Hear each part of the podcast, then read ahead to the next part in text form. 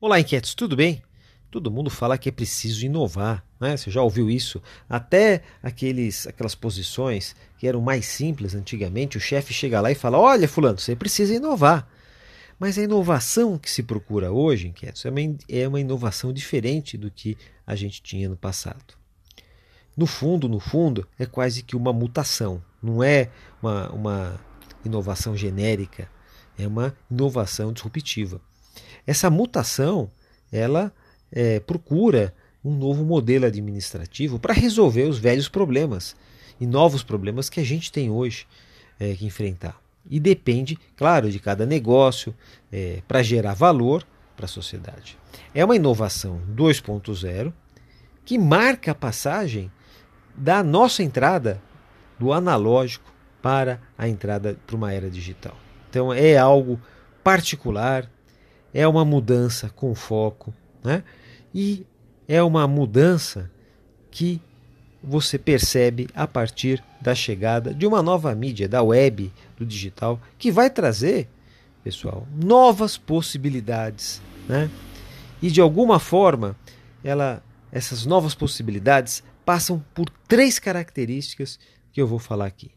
Né? É uma inovação que trabalha com uma nova linguagem, que é a linguagem dos cliques, dos rastros, e que torna possível projetos como o do Uber, o do Waze, o do Airbnb, o do Google. São mudanças sensíveis no mercado em que essa inovação vai penetrando a partir de uma linguagem digital. Olha, uma linguagem simples que é muito fácil de ser entendido, mas ao mesmo tempo muito poderosa porque você permite que muitas decisões sejam tomadas a partir de ícones tão simples, desenhos gráficos tão simples.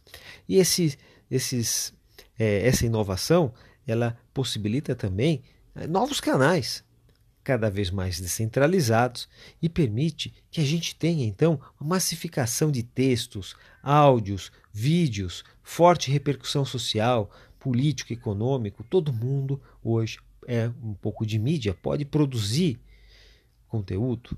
E também essa inovação exige um novo tipo de armazenamento, mais distribuído, vai viabilizar o Bitcoin, o blockchain, e isto acaba matando os modelos de negócios tradicionais. E essa inovação 2.0 ela é bastante, ela exige bastante coragem, porque significa abrir mão de determinado poder para que alguns processos sejam feitos de forma melhor. E isso implica alguns pontos muito sensíveis nas organizações, como por exemplo abrir mão do controle. E você tem muitos interesses de todos os tipos.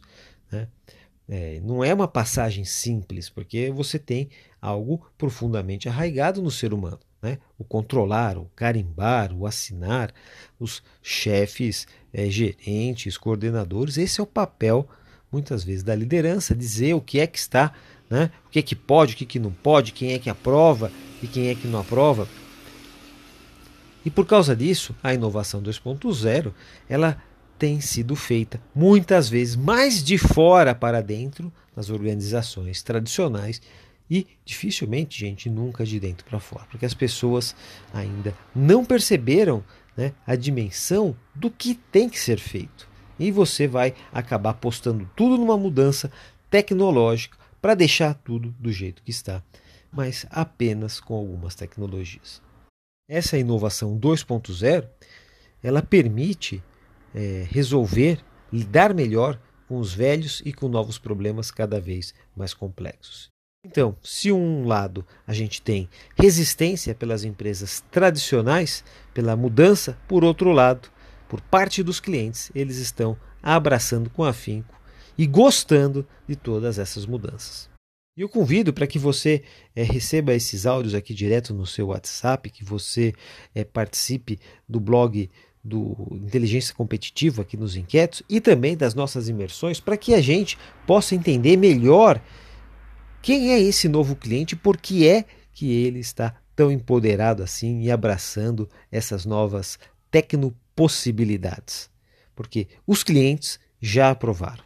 E você?